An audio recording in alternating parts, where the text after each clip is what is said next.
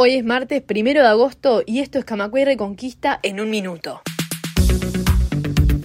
OCE reconoce en un informe al Ministerio de Ambiente que el proyecto Arasati Neptuno puede producir impactos ambientales significativos.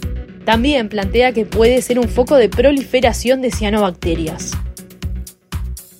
COFE presentó este lunes en Torre Ejecutiva un recurso contra el decreto presidencial que reglamentó la nueva ley de certificaciones médicas. El documento fue presentado junto a 14.000 firmas que se reunieron en menos de tres días.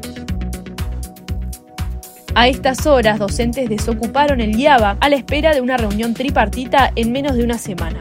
En la ocupación de esta mañana, los docentes de secundaria acusaron al Codicen de incumplir acuerdos. Más información en radiocamacua.uy.